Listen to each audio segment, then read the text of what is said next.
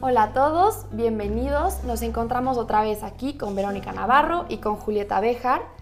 Ahorita vamos a hablar sobre la vulnerabilidad de los derechos de primera generación, específicamente sobre la identidad jurídica.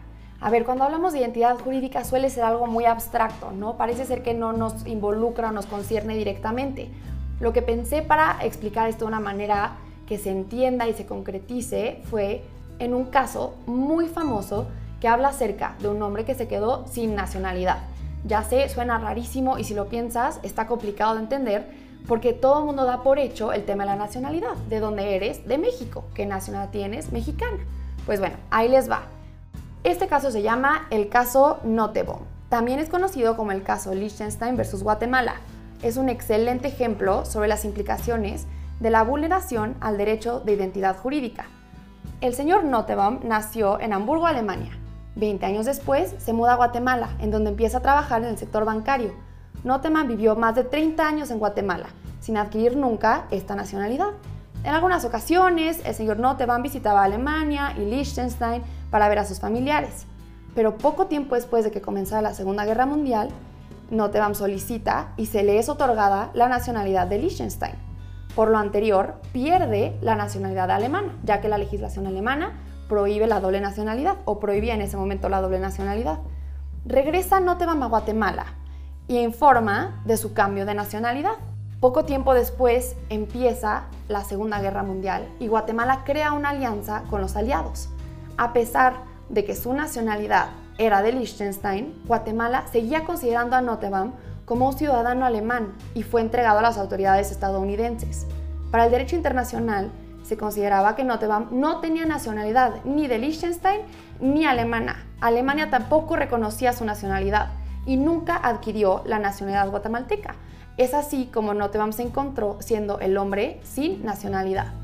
Más adelante, la Corte Internacional de Justicia, después de analizar el caso, decidió que para no dejar en absoluta desprotección a los individuos, este individuo sin nacionalidad, en este caso Noteboom, podía probar cuál es su conexión más cercana con el país, para así obtener la nacionalidad. Esto que les acabo de platicar acabó siendo conocido como el principio Noteboom. Pero bueno, este es un ejemplo que me parece interesante para entender cómo nos afecta a todos y a cada uno de nosotros la identidad jurídica.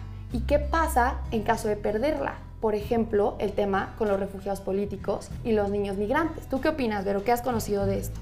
Eh, mira, pues mi experiencia ha sido, eh, yo como socióloga y experta en violencia, el gobierno de Canadá me pidió que actuara como perito en los casos de mujeres que han solicitado asilo político a este país por razones de violencia intrafamiliar. Entonces, eh, pues imaginémonos que son mujeres que salen huyendo con lo opuesto, ¿no? Para salvar su vida y que, bueno, todos estos derechos civiles de primera generación, pues se ven vulnerados, ¿no? Llegan a un país donde no tienen una identidad, ¿no? Como, como ciudadanas canadienses, eh, pues no tienen acceso, digamos, inmediato a la justicia, en fin, y, y son mujeres que efectivamente sus vidas peligran. Y cuando nosotros hablamos del problema de la migración, vemos que es un problema que violenta todas estas garantías de, primera generación.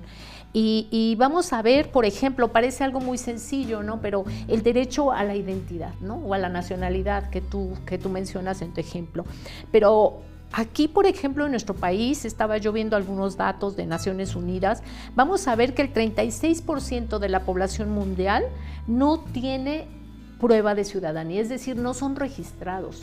Entonces esta mujer que yo con sus hijos a Canadá, pues necesariamente sus hijos no tienen ciudadanía, no tienen un acta de nacimiento. Claro que ellos están sujetos a leyes especiales, ¿no? De lo que llamamos derechos específicos.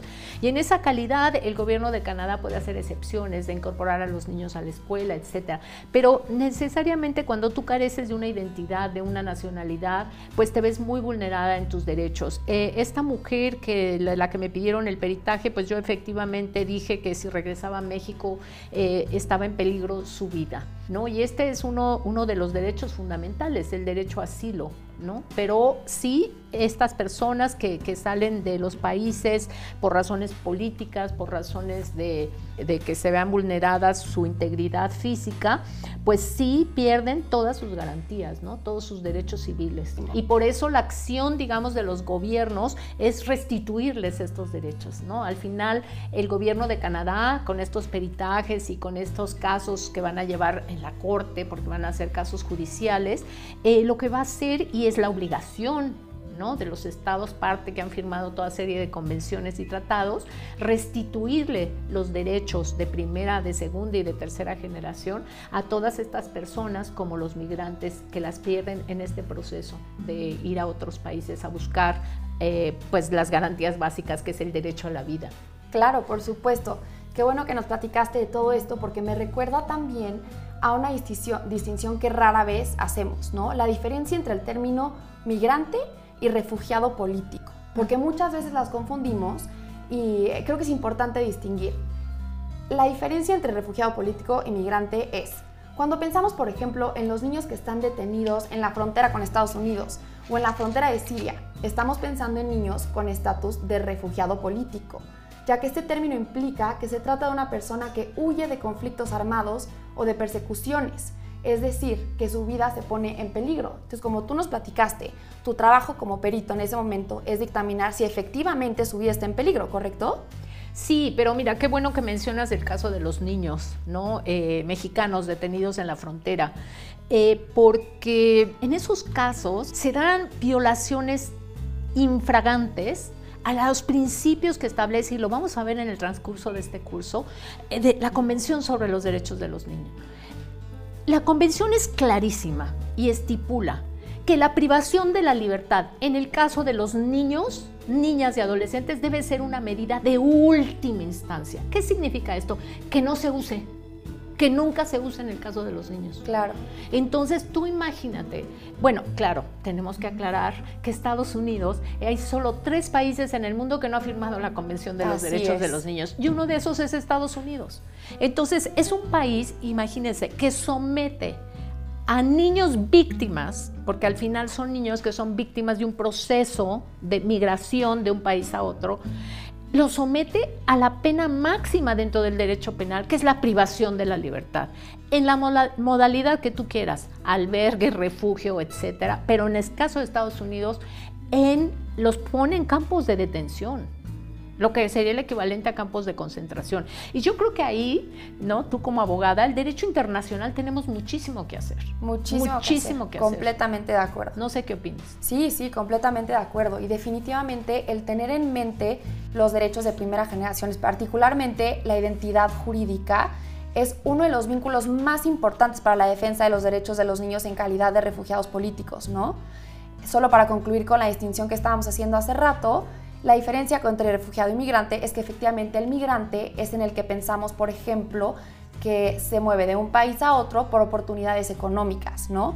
Esa es la diferencia entre el ser refugiado político y el ser migrante. Y me parece una diferencia muy importante. Sí, y ahí la importancia de defender los derechos civiles de estas personas que migran. El derecho a la igualdad, a la libertad religiosa, a la libertad de expresión, el acceso a la justicia, ¿no? Que en este caso de los niños, el derecho a la salud, al trabajo, etcétera. Entonces, bueno, pues sí, ahí estamos. Hemos dicho que la defensa de los derechos humanos es una lucha inacabada y yo creo que en el caso de los migrantes, una población que vive en condiciones de extrema vulnerabilidad, pues es un terreno propicio para que se dé esta violación a los derechos de las personas. Totalmente de acuerdo. Y lo tenemos que tener muy presente, especialmente por vivir en México, ¿no? Que es una realidad.